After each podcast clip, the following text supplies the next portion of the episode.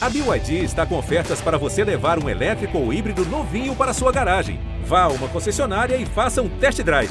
BYD, construa seus sonhos.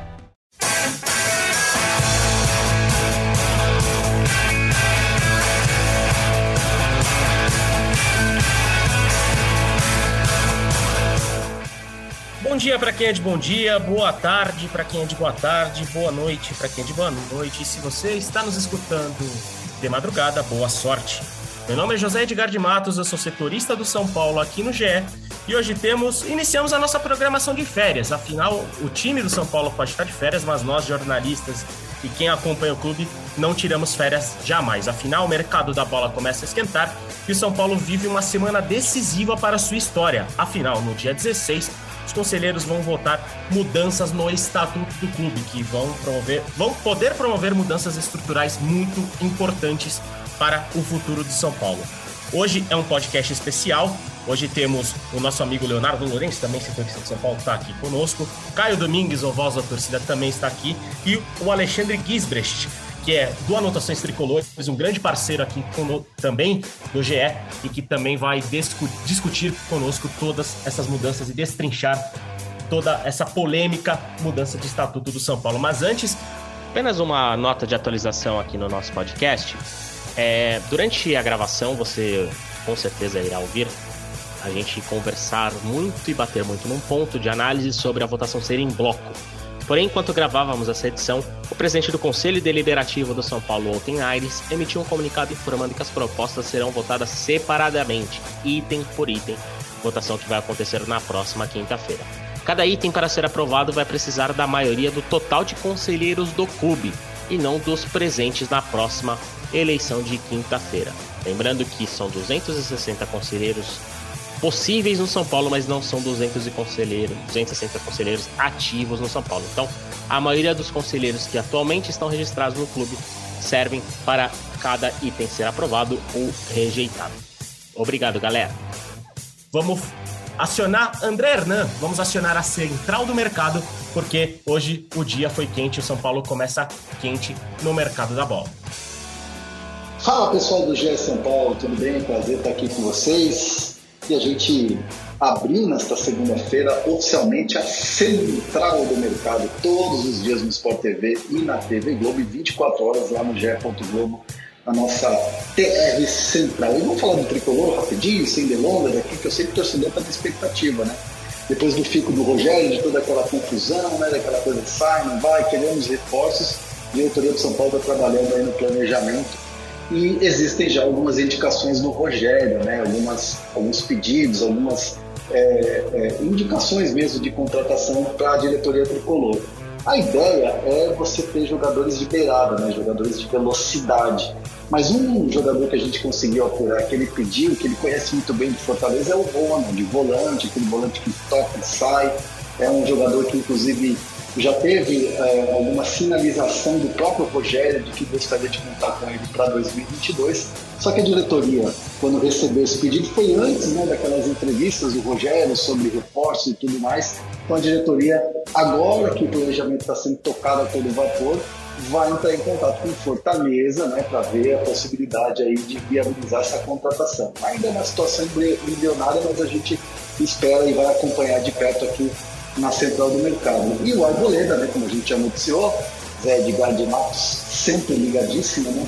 O São Paulo já tinha chegado a um acordo com os representantes lá no Equador do Arboleda, entrou um outro representante, né, que é o Joseph Lee, que trabalha aqui, trabalha com jogadores é, na China, é, dizendo exatamente isso, que ele né, fazia parte assim dessa representação do Arboleda. E aí eles chegaram a um acordo, né, todo mundo é, acabou ficando satisfeito e o São Paulo encaminha então essa renovação de contrato. Ainda não está assinado, ainda não está batido o martelo, mas está tudo muito bem encaminhado para o Arboleda é, ter um aumento salarial, ter um aumento na multa rescisória e mais três anos de contrato. Era o que o Arboleda queria, era o que o São Paulo queria, a torcida do São Paulo principalmente queria, e agora a gente é, fica na expectativa, mas vai ser um ano, assim, uma janela de, de, de transferências, assim, de um São Paulo muito é, curto né, na questão da grana. Vai ser um, um, uma, é, vão ser contratações pontuais, aquilo que o Rogério de fato precisar para o elenco,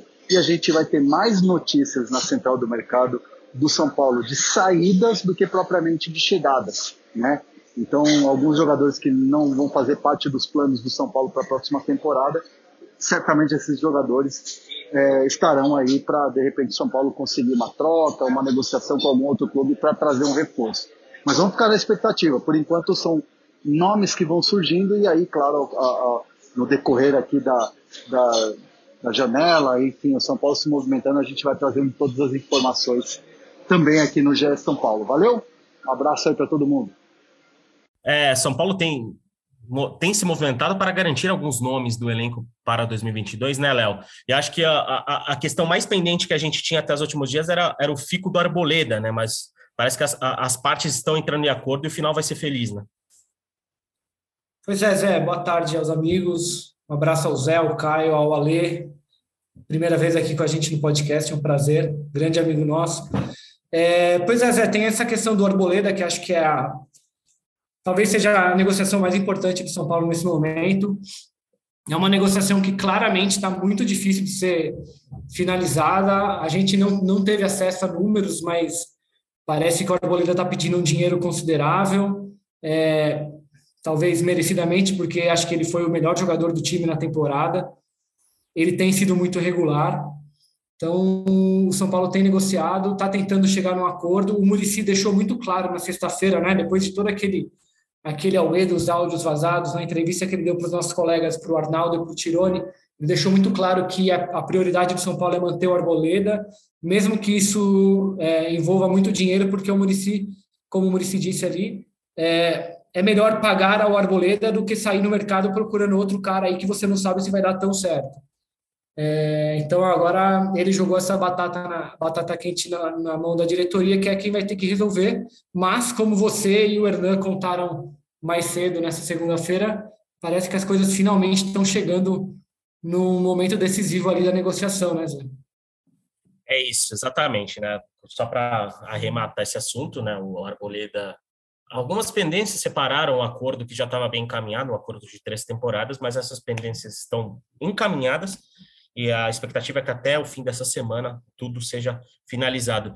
Já vou chamar o Caio Domingues aqui para o debate, até para ter essa voz da torcida, porque eu acho que é inegável nós falarmos que o São Paulo de 2022, melhor do que o São Paulo de 2021, que é o desejo de todos os torcedores, afinal, São Paulo brigou até a penúltima rodada para não ser rebaixado no Campeonato Brasileiro, passa pelo Fico do Arboleda. Afinal, talvez tenha sido o melhor jogador do clube na temporada, né, Caião? Seja bem-vindo, meu amigo. Bom dia, boa tarde, boa noite. Zé, Léo, Valê. Cara, sem dúvida. Eu, eu sou da teoria que jogador caro é o que não resolve. Eu imagino o Arboleda que se esforçou. O Arboleda, estou falando do, da figura dentro de campo, né? O Arboleda que representou o São Paulo muito bem representado nesse ano de 2021 ele olha para o lado e vê jogadores que ganham duas, três vezes mais do que ele ganha, que nem sequer são relacionados partida a partida. Então, é, é eu vejo como um merecimento, um aumento. Eu não sei qual é o limite financeiro do clube, eu não sou aqui de ficar falando de salário dos jogadores, mas eu acho que o São Paulo, melhor do que do, do de 2021, passa sim pelo, pela, pelo Fico do Arboleda. Até porque ser pior do que 2021 já viu, né? Vai todo mundo pular da janela aqui, porque não tem como ser pior do que o ano que a gente foi. Mas gostaria que o Arboleda ficasse e acho ele peça fundamental no elenco do São Paulo. É isso. E qualquer novidade sobre Arboleda e os novos reforços de São Paulo, ou quem vai ou quem sai, né? Por exemplo, teve o Benítez postou uma mensagem esses dias bem sugestiva sobre a saída dele de São Paulo, uma carinha de triste, mas o clube até agora não se pronunciou e o próprio Benítez não se pronunciou sobre isso. Mas qualquer novidade sobre São Paulo no mercado de saídas e no mercado de entradas de atletas, confira lá na central do mercado, lá no GE também, nas nossas redes sociais, nas redes sociais do GE, que tudo que a gente souber de São Paulo, a gente vai destrinchar.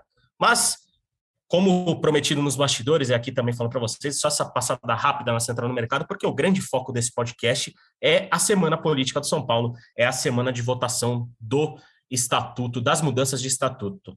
Léo, queria que você introduzisse o assunto aqui para a gente, também já chamasse o Aleno para o nosso bate-papo, é porque, né, a gente apurou, a gente quer agora explicar para quem está nos ouvindo por que é tão importante para a história do São Paulo, e a gente não diz para a história atual, para uma história futura do São Paulo, essa semana e essa votação que pode trazer mudanças estruturais muito importantes no clube.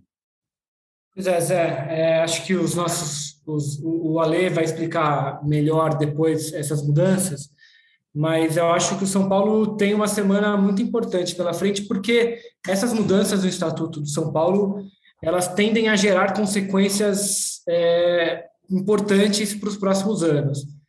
É, uma análise mais rápida nos, nos indica que o São Paulo vai concentrar poder na mão de menos gente se todas essas propostas forem aprovadas da maneira como elas foram apresentadas. É, a gente vai analisar melhor cada uma delas daqui a pouco, mas só lembrando que né, a, a reunião está marcada agora para quinta-feira, os conselheiros vão votar pelo encaminhamento dessas propostas, é, que terão depois que ser referendadas numa Assembleia de Sócios. Então, é, do, burocraticamente, é, essas esses, essas propostas, elas primeiro passam pelo conselho, que analisam e encaminham, e elas só valem de fato a partir do momento em que a Assembleia de Sócios do São Paulo, que é o principal órgão decisivo do clube, é, define se elas serão de fato aprovadas e, ou não. É, como eu falei, acho que são propostas que diminuem a participação é, política no São Paulo. O São Paulo hoje já é um clube que é, não tem voto direto para presidente, só lembrando rapidamente, os associados eles escolhem os conselheiros, nem todos também, se eu não me engano, o Ale vai explicar direitinho, o Caio deve saber melhor do que a gente também. São 100 conselheiros que são eleitos a cada eleição, é, de um total hoje de 260, então a renovação do conselho a cada eleição já é pequena, e são esses os conselheiros que depois votam para presidente. Então é um caminho longo entre o associado e o presidente eleito. É, essas mudanças tendem a deixar esse caminho ainda mais longo ou, pelo menos, com menor participação de associados e conselheiros. Mas o Ale, que, que acompanha isso mais de perto, tem, tem gerado um debate bacana sobre esse assunto na, no Twitter, principalmente, acho que ele vai poder explicar para a gente. Então, Ale, se apresente e conte um pouquinho para a gente do que, que você conseguiu já levantar desse assunto. É, eu acho que, acho que, também, pra... desculpa, Léo, acho que também a gente já poderia elencar quais são os pontos mais importantes né, dessa, dessa estrutura, né? Por favor, Ale, a palavra é sua. Obrigado pela, pela atenção e por aceitar nosso convite e estar aqui nesse podcast. Ah, o prazer é meu. Boa tarde para todo mundo, Léo, Zé, Caio. É, eu, sou, eu sou um daqueles que costuma ouvir o podcast no, na madrugada, né? Eu sou um dos, do, do Boa Sorte. Eu geralmente estou lavando louça três, quatro da manhã e, e ouvindo podcast. É, bem, sobre, até, sobre até as porque é difícil dormir sendo São Paulino, né, Ale? É agora o meu dia a dia é de madrugada, né? Então é, eu, eu vou dormir normalmente seis, sete da manhã, especialmente em dia de jogo, o que até é bom, porque como eu passo a madrugada inteira trabalhando depois de um jogo, aquela derrota de cabeça inchada, na hora que eu finalmente vou para a cama, aí já, o cansaço já é físico, aí já supera o cansaço, o cansaço mental. É, sobre, sobre as alterações. Bem, são uh, algumas alterações. Eu é, gostaria que, de poder dizer que várias delas são a favor do São Paulo, da instituição, mas eu sinceramente não consigo ver isso. O que eu consigo ver é cada um dos itens que eu analiso, eu consigo identificar quem ele vai beneficiar. E isso é muito triste, porque é, significa, você está vendo, que ele não está para beneficiar só uma pessoa ou só um grupo, está para beneficiar algumas pessoas e alguns grupos, que é justamente para garantir apoio. Então, por que, que você vai estender, o, por exemplo, o mandato dos, é, dos conselheiros eleitos? Para ganhar o apoio deles, porque já é, assim os, o cara que foi eleito para três anos ele vai ganhar mais três de brinde. Então, por que, que ele vai votar contra? Porque Até porque depois ele vai ter mais dificuldade para ser eleito, porque em vez das 100 vagas que existem hoje para conselheiros eleitos, elas, elas vão, vão ser diminuídas. Então, ele vai ter um pouquinho mais de problema para ser eleito, mas ele só se preocupa com isso em 2026. Para ele não é, não é nenhum grande problema. É, Para você ter uma ideia, hoje são 100 conselheiros eleitos, vão passar a ser 80. Então, assim, se, se for pegar, se a gente for listar, são mais ou menos umas 15 alterações principais, é, que tratam da, da, reeleição do presidente, da sucessão do presidente, né, em caso de impedimento, é, ou renúncia, ou alguma coisa similar, a redução do número de conselheiros, que eu já falei, o aumento do mandato dos conselheiros, a suspensão preventiva dos direitos de sócios, é, justificativas de ausências, né, mudanças na maneira como elas são feitas, a cláusula Belmonte, que é o que vai, vai a, autorizar que conselheiros possam participar da diretoria executiva, que hoje é vedado, e mesmo assim a gente, a gente vê isso acontecendo na diretoria de futebol.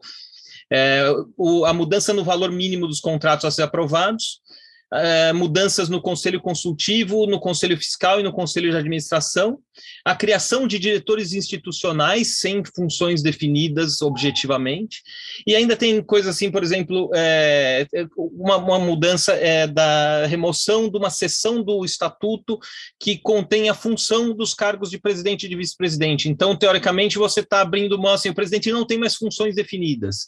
Eu, eu não sou advogado para analisar qual é o efeito possível disso, mas sempre, sempre é preocupante quando você tira algo que é objetivo para substituir por nada. É, ainda tem algumas alterações menores, assim, associados beneméritos, Uh, aí tem também é, mudanças na, na composição de chapa, né, do, do para eleição de ouvidor geral, de conselheiro vitalício e de membros da comissão disciplinar e você está fechando a, nas chapas isso, então você está impedindo que candidatos independentes concorram, como aconteceu, por exemplo, na última eleição do Conselho Fiscal, é, e essas chapas vão ser ainda mais restritivas porque hoje você tendo 260 conselheiros, sendo 160 vitalícios, você precisa dos, é, de assinaturas dos conselheiros vitalícios para que é, que criar uma chapa. Você precisa de 55 assinaturas. Você tem 160, você tem 55, sobram ali mais 105 para você conseguir 55 para formar a segunda chapa, mas é bloqueado, não tem como ter uma terceira. É, da maneira como eles estão fazendo hoje, passando para 120 conselheiros vitalícios, se você tiver 55, eles não mudaram o número 55, continua lá, você tem 55. É, quantos sobram para 120? 65. Então, se você conseguir 66 assinaturas, você já, você já impediu que seja criada até mesmo uma segunda chapa. E a terceira, então, ainda, ainda mais impossível do, do que era antes. É, são, são essas mudanças que eles estão querendo fazer para concentrar poder, para aumentar poder. O aumento do poder do presidente do Conselho Deliberativo nessa mudança estatutária é assustador. Ele vai participar até do conselho de administração, que é algo que ele não deveria participar. O, o, o conselho deliberativo ele é para fiscalização. Então ele vai fiscalizar também, além da, da, da diretoria, ele supostamente fiscalizaria o conselho de administração, só que ele vai fazer parte. Né? Ainda tem, é, na, nas, na mudança que eu falei do conselho consultivo, uma, uma coisa que eles vão fazer é que hoje o presidente do conselho deliberativo e o presidente da diretoria, né, o presidente do clube, eles podem, é, eles podem não, eles ganham uma vaga no conselho consultivo a partir do momento que o mandato deles acaba. Qual é a mudança que eles estão fazendo aí? Eles só precisam completar um ano de mandato. Ou seja, eles entram imediatamente agora em 1 de janeiro, porque eles vão completar um ano de mandato. Em vez de eles terem que esperar até 2023, ou com a mudança do estatuto até 2026, então dá para ver assim, ah, eles estão aumentando o próprio mandato, mas pô, isso vai deixar eles mais longe do conselho consultivo. Para ele não importa, porque eles estão mudando aqui como eles entram no conselho consultivo. E que faz o conselho consultivo, Ale? Explica para a galera aí. O, o, conselho consultivo ele é, ele é mais é, ele é um outro órgão de, de consulta é, de fiscalização de São Paulo. É, então ele, ele envolve os, os ex-presidentes da diretoria e os ex-presidentes do conselho deliberativo. Então é, por exemplo a, a, alteração que separa o separa o, o, o clube né do, o, o clube social do futebol ela tem já coisas assim que passaram pelo Conselho Consultivo pelo Conselho de Administração e foram bloqueados no Conselho de Administração. É, mas tiveram que passar também pelo, pelo Conselho Consultivo. É, não é um órgão que está no dia a dia do clube, verificando as coisas assim, funcionando todos os dias, né? Ele se reúne periodicamente, só é, como acontece também com o Conselho Fiscal, com o Conselho de Administração, mas é, é o, é, é mais uma amostra deles querendo angariar o máximo poder que for possível. É isso. Ale, obrigado pela introdução. Vamos começar a debater mais, né, a analisar mais essas possíveis situações, porque, só para fazer uma cronologia para o torcedor São Paulino, essa história de esses pontos da, da, da, reforma do Estatuto de São Paulo é, começaram a ser, digamos assim, discutidos e houve a convocação no mês de novembro, se eu não me engano. E a primeira reunião estava marcada para o dia 18 de novembro, que era dia posterior ao clássico contra o Palmeiras, né, no Allianz Parque, se eu não me engano, é, e que o São Paulo, na época, também vivia uma situação dramática na tabela do Campeonato Brasileiro e, e iria piorar muito a própria situação caso saísse derrotado no Allianz Parque. É, diante dessa situação, da situação do, do, do, São Paulo na tabela de classificação, São Paulo brigava, brigou pelo rebaixamento até o fim, é, decidiram adiar a reunião do Conselho para o próximo dia 16 de dezembro, ou seja, essa semana, aguardando o fim do Campeonato Brasileiro. Um outro ponto que ocorreu polêmico nessa semana, na, na, no início dessas discussões, era que os pontos a serem alterados no Estatuto de São Paulo estavam sob confidencialidade dos conselheiros, ou seja, os conselheiros não poderiam discutir com seus pares, não poderiam discutir com sócios e basicamente o debate em on, como usando o jargão jornalístico, não poderia né, ocorrer. Mas o conselheiro vitalício Pedro Biagio é, entrou com um pedido né, e derrubou essa confidencialidade. E também, obviamente, esse assunto veio à tona após publicações nossas, também dos colegas de, de UOL, de, de Lance, enfim, de, de, da, da, concorrência também, né, que trouxe, nós trouxemos esse assunto à tona. E, e Léo, eu acho que é, esse é o ponto, um ponto muito importante que a gente tem que citar, que como esse assunto que pode provocar uma mudança estrutural tão grande no São Paulo, foi tão pouco debatido antes de entrar em votação. Né? É, a gente vê, como eu falei assim, a gente vê debates entre torcedores nas redes sociais, mas a gente não tem visto os atores principais desse, dessas alterações debaterem, né? Os próprios conselheiros, é, a gente não tem visto eles debaterem esse, essas mudanças.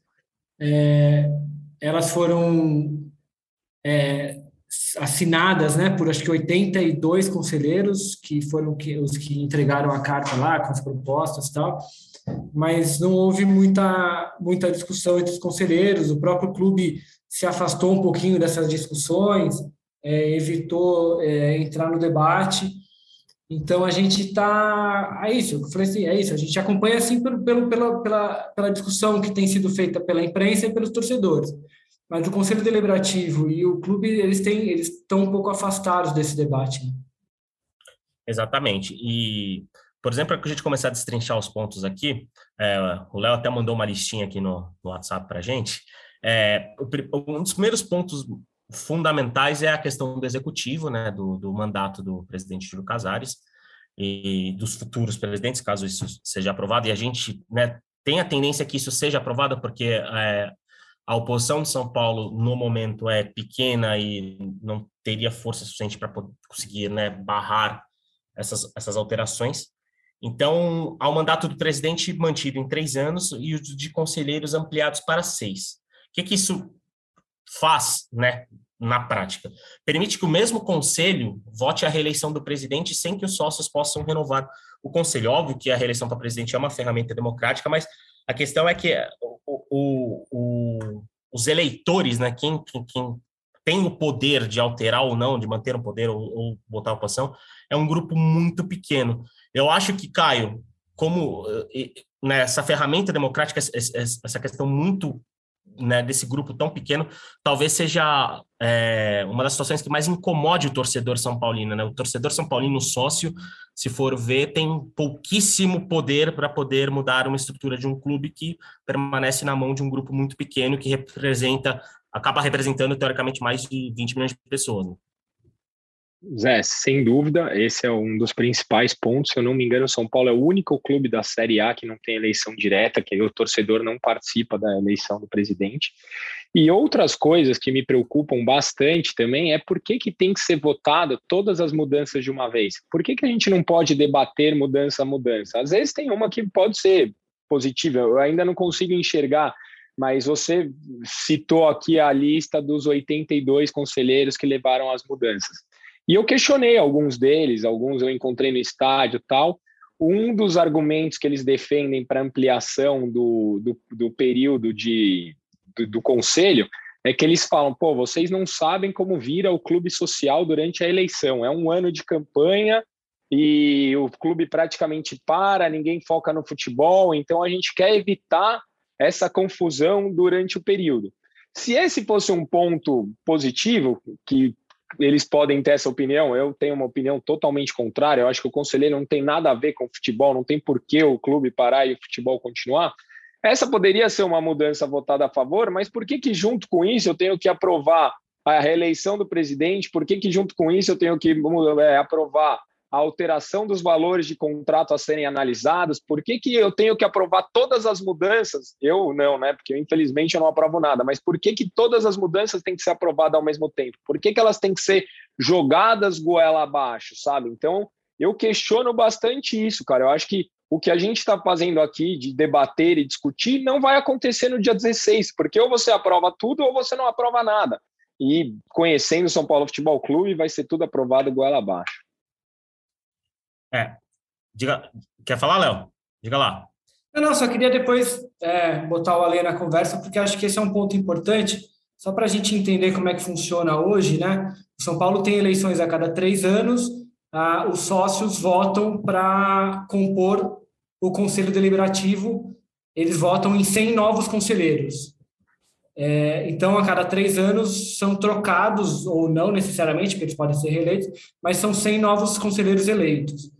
É, com essas mudanças, esses conselheiros que estão votando para estender o próprio mandato de três para seis anos, o que eu já considero uma, um, um, problema, porque é, é você votar para que você mesmo dobre o tamanho do seu mandato. É, esses próprios conselheiros eles vão passar a votar duas vezes no mesmo presidente. Ou não no mesmo presidente, mas eles vão escolher o mesmo, o mesmo conselho deliberativo é quem vai votar para presidente e na eleição seguinte.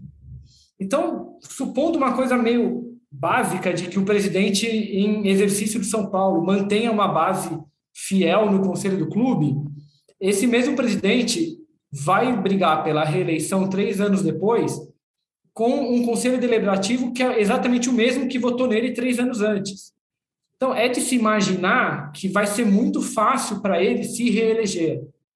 O que torna, na prática, a não ser que esse presidente perca totalmente o controle do conselho nesses três primeiros anos, torna, na prática, o mandato de, de seis anos de presidente de São Paulo. Né? De novo, acho que, como o Zé falou, assim, a, a reeleição ela é uma ferramenta democrática, não só no futebol. A gente vê vários clubes com direito à reeleição, mas mesmo é, aqui no Brasil, os, os, poderes executivos, todos eles têm direito à reeleição. Não, não acho que a reeleição em si seja um problema, mas as outras mudanças criam situações como essa, assim. É como se, na prática, o presidente fosse eleito para um mandato de seis anos e não de três, porque os eleitores serão exatamente os mesmos três anos depois, né? É, Ale, estamos viajando? Aliás, não, é isso Ale, mesmo. Também, só para introduzir o assunto, é, eu queria que você também trouxesse para a gente que hoje, hoje um conselho se desenha muito direcionado para a atual gestão, porque a oposição de São Paulo hoje é muito pequena, né? A oposição de São Paulo, historicamente, sempre foi pequena. Se, se você for olhar a lista de, de eleições do São Paulo, então, até, até a eleição feita em 1978, que elegeu o Antônio Leme Nunes, Antônio Leme Nunes Galvão para o seu primeiro mandato, é, o São Paulo teve 39 eleições. Essa, essa foi a 39. Sabe quantas dessas houve um candidato de oposição? Quatro. 10%. 10%. É, é um é número até assustador. É, e, e, tirando uma delas que foi decidida por um voto, as outras três foram por maioria ampla. É, a partir daí, você começou a ter um pouco mais de eleição, então, de, desde então, é, desde a, a, eleição de 80, aí foram 21 eleições, e aí só em quatro não houve um candidato de oposição, embora em, em duas ocasiões é, o candidato tenha desistido, eventualmente. É, e se você for ver, é, o São Paulo teve só duas trocas de, de situação para oposição na história, em 1990 e em 2002.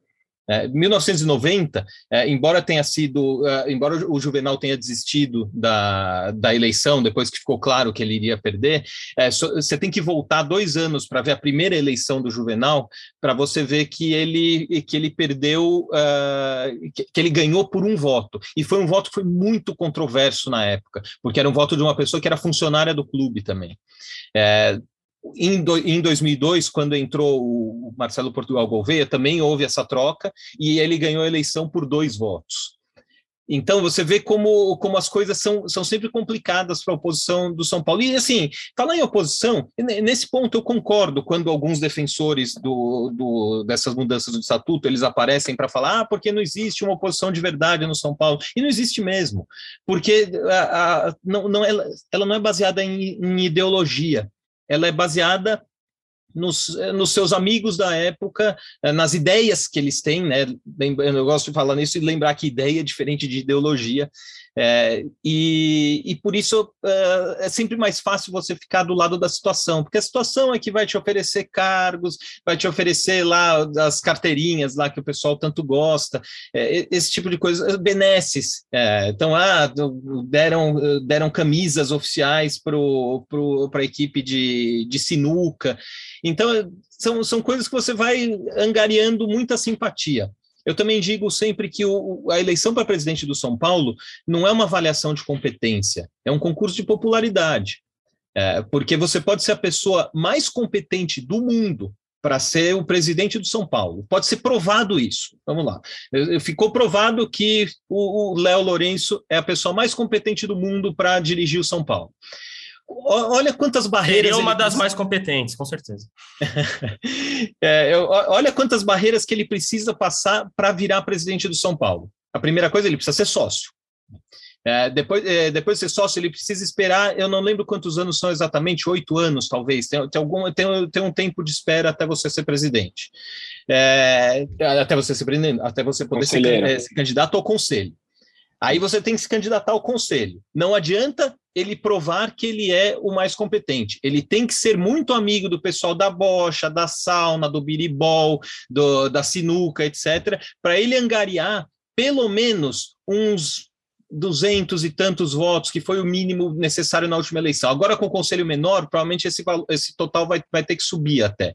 Ou então, no caso, no caso dos, do, dos é, sócios mais antigos, o cara só precisa cumprir 1% dos votos totais para ele ser eleito por antiguidade. Existe isso também e vai continuar na mudança, embora numa proporção menor. Aí vamos supor, o Léo conseguiu ser sócio, esperou os oito anos para ser candidato ao conselho, conseguiu ser amigo do pessoal é, para virar conselheiro.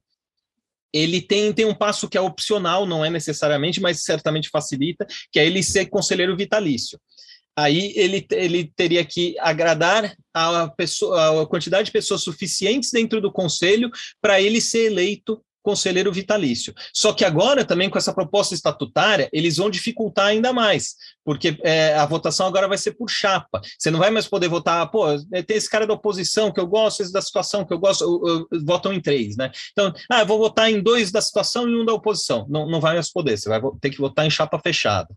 É, e, a, e, e, aí sim, e aí sim não, como eu falei, é opcional ser conselheiro vitalício, mais, mais facilita, né? É, o, ainda para virar presidente, você ainda precisa angariar é, os votos de pelo menos metade dos conselheiros para você ser eleito. E eles não vão avaliar você pela sua competência, eles vão avaliar é, por se, ah, se você é do grupo deles, se você é de um grupo tolerável, esse tipo de coisa. É assim que funciona a política no São Paulo. Não é só no São Paulo, é, é política em geral, mas é, nesse caso tem uma avaliação ainda menor é, de qualquer competência. E é, eles querem mudar isso. Como, como o Léo e o Zé falaram muito bem, a, a, o fato de o conselho é, ser Uh, dominado pela situação, e isso é histórico, como eu mostrei, é, vai facilitar a vida do, do presidente que quiser se reeleger. De novo, historicamente, e até é, isso é um debate que só quem é contra o estatuto, uh, ou a imprensa, no caso, que, é, que tende a ser imparcial nisso, mas só, só esses que estão debatendo, porque quem é a favor não está debatendo. Os poucos, pouquíssimos que estão debatendo, é, tem alguns argumentos, assim, por exemplo, ah, um mau presidente não é reeleito. Discordo discordo veementemente. É, porque, por exemplo, um, um, deles, que foi um conselheiro que deu entrevista para a Jovem Pan na semana passada. O Leco ele, foi, né? O Leco foi. Duas vezes, inclusive.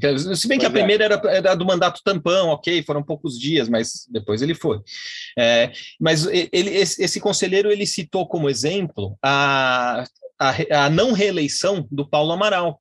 Ele se candidatou à reeleição e perdeu para o Marcelo Portugal Gouveia por dois votos. Ou seja, um, um, o Paulo Amaral era uma pessoa que comprou uma briga com a torcida, né, por causa da questão do Rogério e tudo mais, é, e, e, mesmo assim ele quase foi reeleito. Mas mesmo que, se, que não fosse um exemplo isolado, a, a questão é que é, porque o, assim, se você for ver quantas reeleições, quantas tentativas de reeleição houve na história do São Paulo, houve 32. Quantas não deram certo? Duas. Essa do Marcelo Portugal Gouveia e, é, e a do Juvenal em 90, que ele acabou até desistindo é, da campanha. As outras 30, 30, terminaram com a reeleição do mandatário, independentemente do mandato ter sido bom, ruim. Muitos desses mandatos foram bons, sim, mas tem mandatos ali questionáveis. Mandatos que podem até não ter sido desastrosos, mas quando você compara com outros da mesma época, não foram tão bons.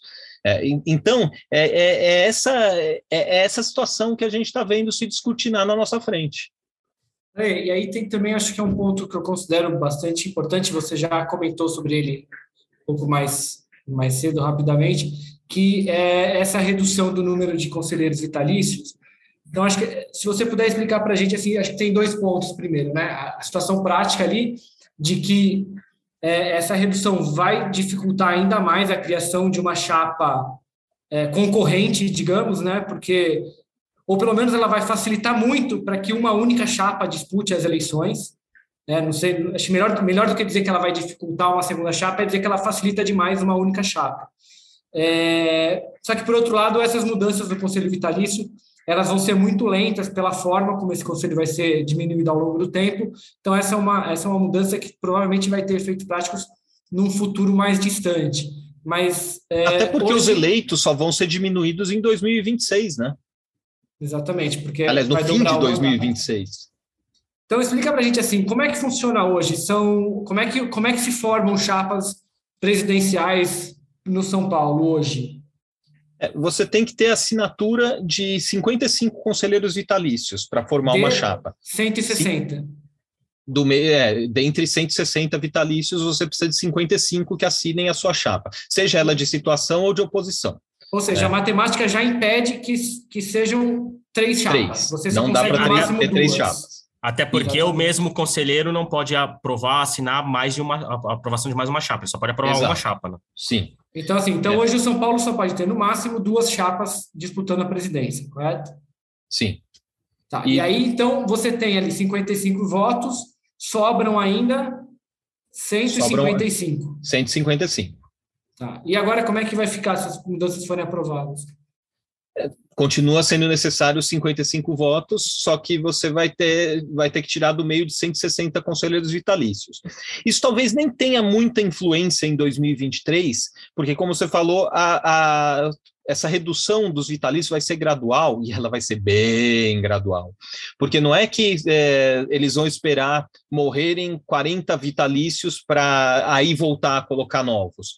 Eles vão seguir colocando novos. Então, a cada 15 que morrerem, eles vão substituir 10.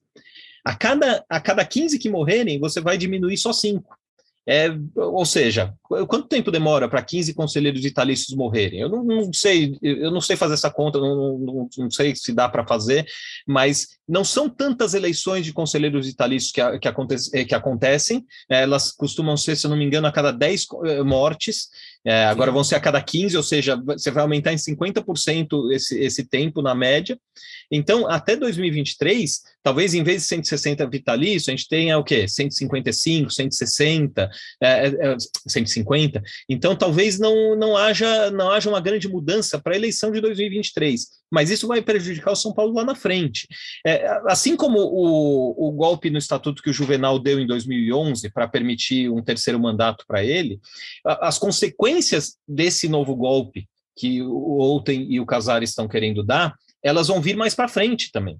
Então, elas vão começar a vir em 2023, depois mais em 2026, e a gente vai sentir os efeitos é, ao longo dos anos, porque uh, o São Paulo, que é um clube pouco democrático, um clube onde o debate não é priorizado, especialmente o debate com quem é de fora, é, vai ficando cada vez mais atrasado no tempo. O São Paulo sempre foi um clube de vanguarda, um clube que é, foi o primeiro clube é, a, a, de São Paulo a colocar no seu estádio é, refletores para ter jogos noturnos, né, o que era uma grande novidade nos anos 30. Né. ah, mas já existia no Rio de Janeiro. São Paulo e Rio de Janeiro eram mundos à parte naquela época. Não, não dá para a gente pensar que é que nem hoje, que você pega a ponte aérea, em 40 minutos você está lá. É, as notícias de um lado, do outro, demoravam para chegar e tudo mais. Então, é, foi vanguarda. São Paulo foi vanguarda em diversos momentos na sua história, implantação do profissionalismo, é, contratação do Leônidas, é, construção do Morumbi. Tem, eu, eu, eu, poderia citar diversos exemplos aqui: é, o Refis, o Centro de Treinamento da Barra Funda, a, a própria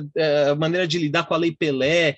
São Paulo sempre foi de vanguarda. A gente agora está tá nas mãos de gente que, por exemplo, o Outen deu uma entrevista recentemente para se vangloriar de que o estatuto atual do São Paulo não é o mais defasado entre, entre nove clubes que eles pesquisaram. Como assim?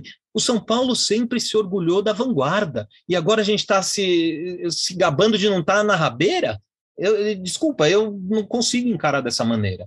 É, o, e, e com a maneira como eles querem fazer o estatuto, ele vai ficar ainda mais defasado em relação a, a esses outros que eles compararam. Num estudo que foi feito por uma empresa júnior de faculdade, ainda por cima. Eles, eles, tão, eles deram, eles tentaram soltar uh, uma migalha do Separa São Paulo uh, no, na hora que eles anunciaram a, a votação do novo estatuto. É, só que o negócio assim, primeiro, é um estudo que está sendo feito por uma empresa júnior, que foi contratado lá em janeiro. Só em setembro que eles apresentaram algum resultado que a gente esperava ter alguma conclusão, não tem nenhuma conclusão ali. E agora eles estão dizendo que isso aqui vai levar mais um ano até que eles analisem e tudo mais. Agora, o estatuto, eles simplesmente pegam e mudam na calada da noite, sem ninguém ficar sabendo, de repente brotam de esporos 82 conselheiros que assinaram, é, e todo mundo tem que engolir, não pode conversar sobre isso, não pode debater, mesmo depois que eles tiraram, que eles foram obrigados a tirar a confidencialidade, é, o, eles não debatem. Eu vou citar como exemplo: não é a primeira vez que a gestão atual precisa mexer no, no, no estatuto. Eles mexeram em janeiro. Por quê? Porque precisava se adequar às leis, é, à, à legislação. Então, eles precisaram fazer algumas mudanças. Olha como o processo foi diferente na mesma gestão. Né? Já era o outro o presidente do conselho. É, eles publicaram as alterações no site do São Paulo. Então, ah, tá aqui uma alteração que a gente vai votar, tá aqui a outra alteração, você pode ver, não sei o quê. A reunião não foi transmitida, mas depois eles publicaram a lista de quem votou em quê, tudo relativamente transparente, ainda mais para os padrões de São Paulo. A única coisa que não aconteceu foi a reunião transmitida, numa época em que a promessa ainda era de que todas as reuniões fossem transmitidas. É algo que eles mudaram depois, dizendo, ah, peraí, não era bem assim. Quando a gente disse todas, não, na verdade não eram todas. É, e, mas foi muito mais transparente do que agora. Tanto é que até agora eles não colocaram a, a, a pauta no site, né, as, as, alterações, ou seja, não, elas não são mais confidenciais, mas eles também não ajudam a divulgar. E mais importante do que isso, os interessados não estão abrindo a boca. Casares não fala nada. A única coisa que ele falou, e acho que foi para você, Léo, que ele, que ele disse que não, que não se, que ainda não sabia se ele iria sim, se candidatar. É, ele, ele foi uma entrevista que ele nos deu há uns 10 ou 20 dias, mais ou menos, eu não vou lembrar de cabeça, uns 15 dias, é, que ele tentava se afastar do assunto. Ele disse: Olha, não posso falar nada sobre isso, ainda está muito cedo, quem decide é o conselho. Ele até lembrou né, o fato dele ter tido Covid, ter ficado muito adoentado nesse ano, que ele não podia, que ele não queria ficar fazendo planos para o futuro, porque ele não tinha esse direito, como ele nos diz. É, então ele não, ele evita, ele evita dizer que vai ser ou não vai ser candidato à reeleição, ainda que a proposta seja aprovada. Ele não, ele não se, se posicionou até agora é o modus operandi dele, porque quando eu questionei a ele, uma pergunta muito simples, que eu estava vendo que ele estava falando, no, isso no começo do ano passado, que ele estava falando que não sabia se ia ser candidato a presidente, quando todo mundo sabia que ele seria, mas ele, é, eu perguntei a ele, caso você seja, você será candidato pela situação ou pela oposição? Uma pergunta que deveria ser simples de responder. É, mas ele também se esquivou dessa pergunta e depois ele nunca se apresentou como um verdadeiro candidato de situação que ele é. Né? É, é só olhar o histórico do São Paulo como funciona. Você pode dizer, ah, não existe uma oposição de verdade, não existe uma situação de verdade, concordo, mas historicamente ele é um, é, era um candidato de situação. É, e o então ele não fala, o Outem não fala, nenhum dos 82 conselheiros falam, é, é, é, incrível isso. o próprio conselheiro que se manifestou na semana passada, na, na Jovem Pan, ele não é um dos signatários do, da, do requerimento. Então, que raio de debate que está acontecendo? Está acontecendo algum debate lá dentro? Eu estou conversando com gente da situação e da oposição e todos estão dizendo que não está havendo um debate, pelo menos não um debate aberto. E, e note, não é só o pessoal da oposição que está falando isso, o pessoal da situação também. É, é, e, e, assim, e a torcida, então, completamente excluída. A torcida, em teoria, não teria nem o direito de saber é, o, o, que, o que vai ser votado. Se não tivesse vazado o, o estatuto, as mudanças do estatuto, a gente não saberia até agora, porque eles não publicaram. Aliás, aproveitando esse gancho, Caio, é, como é que essas mudanças estão reverberando na arquibancada, cara? Porque esse assunto está em pauta já há alguns dias, é, o, o, próprio Zé lembrou que a primeira a reunião ela foi marcada primeiro do campeonato, então ela foi adiada por causa da situação do São Paulo no campeonato. Então a arquibancada provavelmente debate esse assunto também, né? Não só nas redes sociais, mas lá no Morumbi também. Como é que está sendo ah, essa?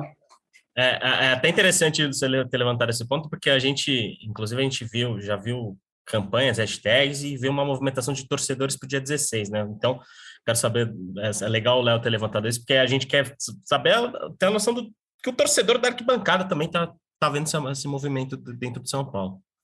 É, como o Ale comentou, são poucos os torcedores que sabem exatamente o que está acontecendo, o que vai acontecer no dia 16. Eu tenho até recebido muita coisa em box pedindo para explicar, assim, eu sei muito menos do que o Ale, o Ale é um historiador, um estudioso, eu sou mais um, um fã, fanático mesmo. Cara, mas o que os poucos que sabem de tudo que está acontecendo enxergam tudo como um descrédito, né? O São Paulo já não tem crédito no mercado e está perdendo o pouco crédito que tinha com a torcida, dentro e fora de campo. Assim, o São Paulo vem sendo derrotado dentro de campo e cada dia mais derrotado fora dele. Assim. Então, assim, as pessoas que foram atrás, que quiseram entender um pouco, esbarram em todos esses pontos que a gente está debatendo aqui. Está todo mundo bem pessimista com o futuro do São Paulo Futebol Clube. É, é, é acho que a, a, principal principal ponto que talvez seja unânime entre nós é que o, o, o debate é muito pequeno para uma mudança estrutural que pode ser muito grande. Mas, Léo, quer levantar mais algum ponto agora? Pode seguir na sua listinha aí. Vamos, vamos lá. Não, acho que tem uma, uma outra situação que é muito importante, que é não só essas questões. A gente tem falado muito né, sobre eleições, perpetuação no poder e tal. É, mas tem também uma questão de fiscalização no clube, né? Porque tem pelo menos duas mudanças que eu considero que vão afetar de uma forma ou de outra essa fiscalização, que talvez seja o principal objetivo do Conselho Deliberativo, que é de, né? Se a gente está aqui, é, se alguém não entende, o Conselho ele tem a função que tem uma Assembleia, que tem a Câmara dos Vereadores da sua cidade, a Câmara dos Deputados, que é basicamente fiscalizar o Poder Executivo. É, e tem duas alterações que eu acho que talvez é, altere essa, essa função. É, acho que a primeira é, é aquela questão em que o, os valores de os contratos com valores até um certo limite que, que devem ser aprovados pelo conselho, esses valores vão mudar e o conselho vai, vai poder é, debater e aprovar é, contratos com valores muito superiores aos que os que tem hoje em dia. Se eu não me engano, é o dobro. Acho que o Ale depois vai explicar direitinho esses valores. É, então, assim, o Conselho vai passar a debater contratos de valores muito mais altos o que eu imagino que vai levar o conselho a debater muito menos contratos do que são debatidos hoje. Porque se a gente pensa só que, ah, puta, o São Paulo é o patrocínio que é altíssimo, é o patrocínio para o ah, naming rights do Morumbi. Não, o São Paulo também tem que debater é, contratos menores, mesmo contratos de camisa que são muito menores do que o patrocínio master, tem parcerias que, os, que o clube acerta, por exemplo, na área social, ou mesmo no futebol, um fornecedor para o Morumbi, etc. Tudo isso vai, vai, vai diminuir, os conselheiros vão debater menos contratos do que eles debatem hoje, e também tem uma mudança é, no Conselho Fiscal, né? O Conselho Fiscal, que é um órgão importante, que a gente até falou muito recentemente sobre ele, porque o São Paulo publicou alguns balancetes com pareceres do Conselho Fiscal. É, a gente até publicou alguns, algumas opiniões importantes do Conselho Fiscal recentemente, tratando sobre a, a necessidade que o São Paulo tem de vender jogadores. É, o Conselho Fiscal deixando muito claro que a situação financeira de São Paulo hoje é muito preocupante, que por isso precisa vender jogador para fechar as contas. É, a, vai ser feita uma mudança na estrutura desse conselho que permite a, a um único grupo político é, dominar esse conselho com aliados do, do, do grupo que está no poder. Ou seja, essa, a fiscalização também tende a, a ficar prejudicada nos próximos anos se isso passar, né, pessoal? É, assim, é, o conselho, quando você para para pensar essa questão dos contratos, o conselho ele está diminuindo o próprio poder de fiscalização. E eu não consigo entender como que, como que os conselheiros podem querer aprovar isso. Porque não é como se a gente estivesse falando assim, ah, hoje o conselho aprova, tem que aprovar inúmeros contratos e mal dá tempo, não sei o quê. Não é o caso. É, eu, no último ano foram tiveram que passar pelo conselho cerca de 20 contratos, e vários deles são colocados na mesma na mesma sessão para votação. Aí você tem o caso, por exemplo, de, do contrato da Sportsbet, que não foi o único, mas, é, por exemplo, ele foi, ele foi assinado no começo de julho. Ele foi votado pelo Conselho só em meados de agosto, mais de um mês depois. Só que o estatuto prevê que o, o, contrato só pode ser válido depois de passar pelo Conselho. Então, como é que eles esperam um mês para votar? É, e assim, nesse, nesse ponto eles não querem cumprir o estatuto, né? tem outros que eles exigem que, se, que seja cumprido até a última vírgula. Nesse é, talvez, ponto eles. Talvez a justificativa seja diminuir burocracias, mas isso também impacta na fiscalização, né? Sim, porque, por exemplo, o, um dos argumentos que tem aparecido, um dos poucos argumentos que, que surgem para defender essas mudanças, é de que, ah, você está só, é, é uma atualização de valores. É mentira. É mentira. Porque se você pegar o estatuto, como ele é hoje, ele está escrito: aprovar previamente a sua eficácia, ó, previamente a sua eficácia, a celebração de qualquer contrato, provisório ou definitivo, de montante total, de montante total igual ou superior a 5 mil contribuições associativas. Ele já indexa. Não, como, como você vai atualizar o valor de algo que, que já está indexado? É, eu, contribuições associativas é a mensalidade do clube. A mensalidade do clube também é ajustada pela inflação. Então não adianta vir com desculpa de que precisa atualizar pela inflação, porque ele já é atualizado pela inflação.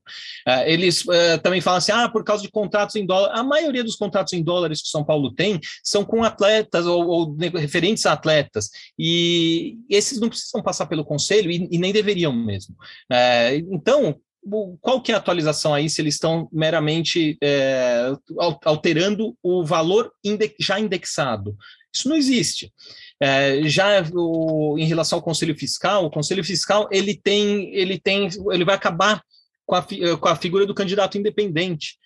Hoje você pode ter candidatos independentes, então o cara não precisa estar associado a nenhuma chapa. E para um conselho que vai fiscalizar, Pô, é, é, eu acho importante você ter é, candidatos independentes. E eles não têm vida fácil, não, porque eles acabam sendo inseridos na política e muitas vezes acabam não sendo eleitos. Eu, eu, eu conheço dois dos candidatos ao, ao, Conselho Fiscal na última eleição e são pessoas é, com, com o famoso notório saber é, para analisar balanços, para analisar contratos, é, pessoas muito bem sucedidas nas suas profissões, todas ligadas a essa, e acho que se somar os dois não tiveram meia dúzia de votos, porque a questão ali é muito mais política. Mas agora não vai existir nem mais essa opção.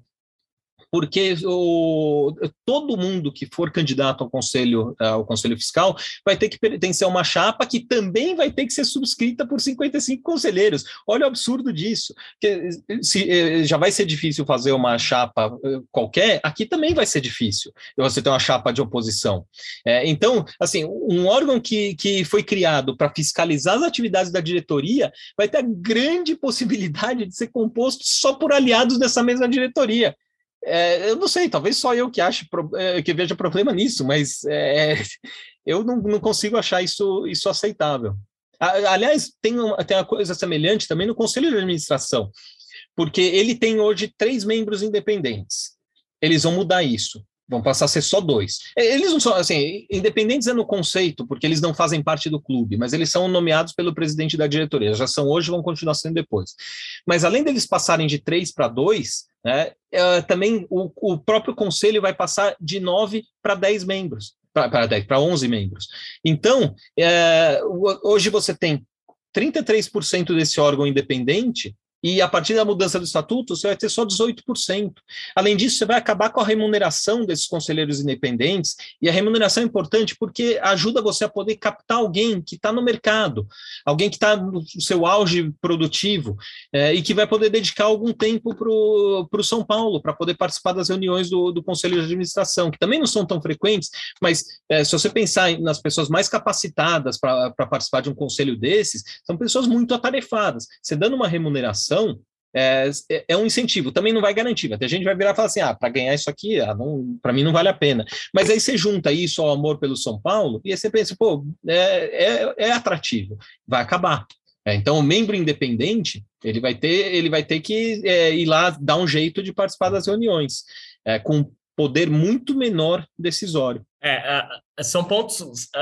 Acho que o, uma conclusão que a gente vai poder ter depois desse podcast é que são pontos muito complexos para serem discutidos num curto período de tempo, né, e pouco debatidos, né, Ale? Ah, sem dúvida. Porque você tem é, várias outras coisas. Então, você tem a, a questão da suspensão preventiva de direitos dos sócios. É, então, assim, é o, você, ela está baseada em, em, um conceito extremamente subjetivo, que é o da harmonia social, quebrar a harmonia social, é, isso tem a possibilidade de ser um, um verdadeiro cala-boca para qualquer um que se diga oposição. Mas não é só isso. Hoje, é, isso, o, as punições, as penalidades previstas no Estatuto, elas, elas passam pelo, pelo Conselho Disciplinar.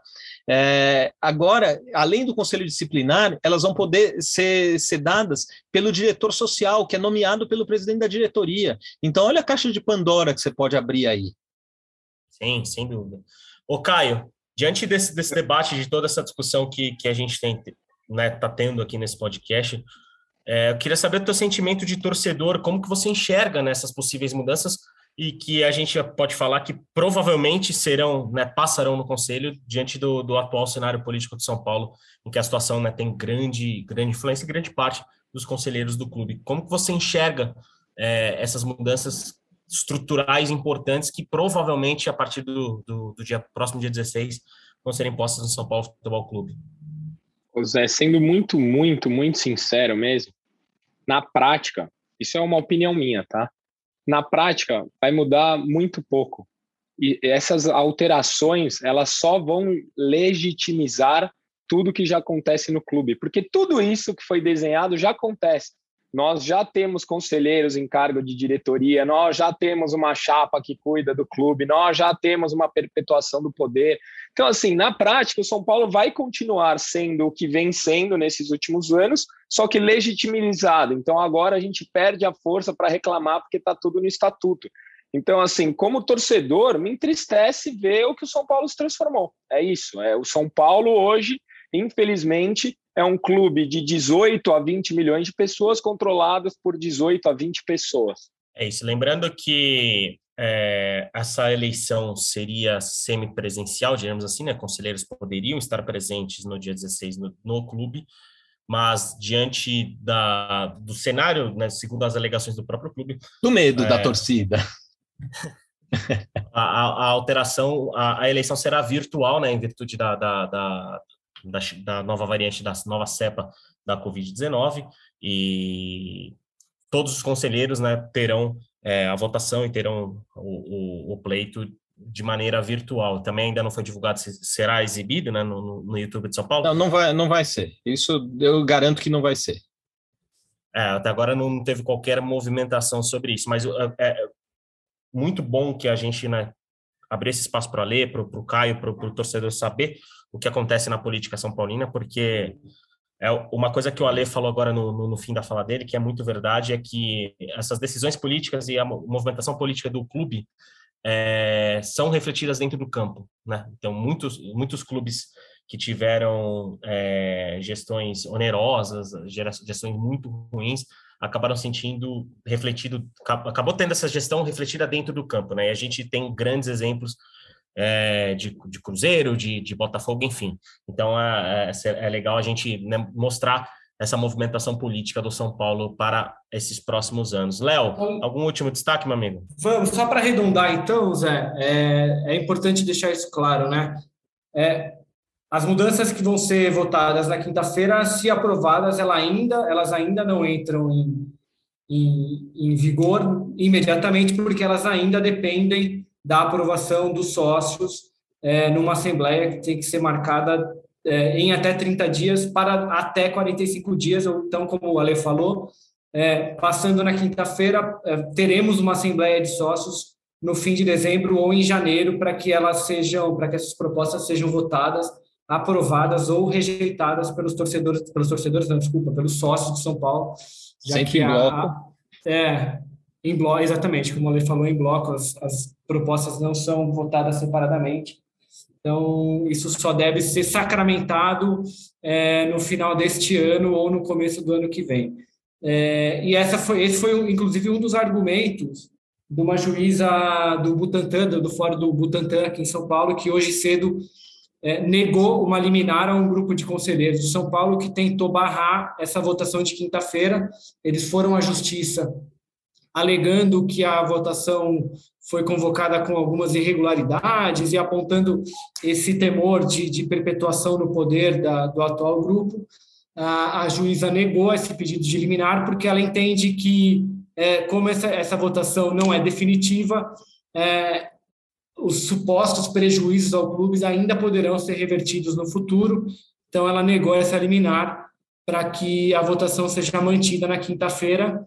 Então, pelo menos até o momento, é claro que essa, essa decisão é recorrível, a, a, a esse grupo pode recorrer, mas nesse momento a votação de quinta-feira está mantida, marcada para quinta-feira à noite de forma virtual.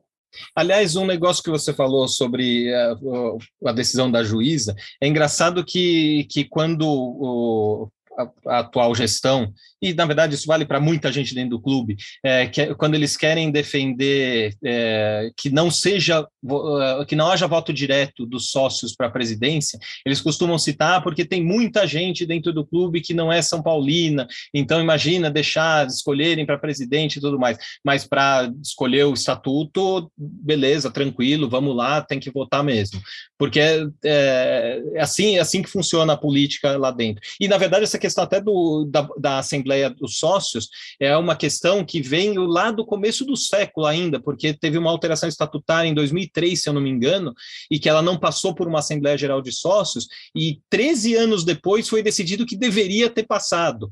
Então, São Paulo teve muitos problemas judiciais por causa disso. Aí tinha questão de, de repente, ah, contratos assinados não iam ter mais valor, tiveram que fazer uma votação para definir se, se iria valer e tudo mais. Foi, foi, um negócio bem, bem complicado, né? Mas eu acho engraçado como, como o pessoal tem dois pesos e uma medida para cada coisa. É igual a eleição online, né? Mas o Réveillon tá, cance... tá, tá confirmado. Fizeram, eu vou jogar no Morumbi esse fim de semana, é, com é. aglomeração é. lá dentro. Pois é. Caião, obrigado mais uma vez por estar aqui com a gente. É, seu último destaque para esse mais novo episódio do nosso podcast. sempre, sempre as portas abertas para você aqui. Valeu, Zé. Valeu, Léo. Obrigado pela aula aí, Ale. Prazer participar. E vamos torcer, né, por um futuro melhor do São Paulo, apesar da, das nuvens nebulosas que, que rondam o Morumbi. Mas só me resta torcer. Obrigado aí pelo convite e valeu, Ale, pela presença. Ale, finalizar com você, muito obrigado aqui por destrinchar os pontos mais importantes, né? Explicar um pouco para o torcedor, para o ouvinte, para São Paulino e para o São Paulino que escuta o nosso podcast sobre esses pontos importantes. Afinal, uma, uma mudança estatutária sempre é bem relevante dentro de um clube, porque são mudanças estruturais que podem, como você disse, né, refletir dentro do gramado. Obrigado por aceitar nosso convite, pela presença as portas estão abertas, viu? É, assim, obrigado a vocês por me chamarem aqui é, para ter oportunidade de esclarecer uma coisa que o próprio clube não tem tentado esclarecer para a torcida.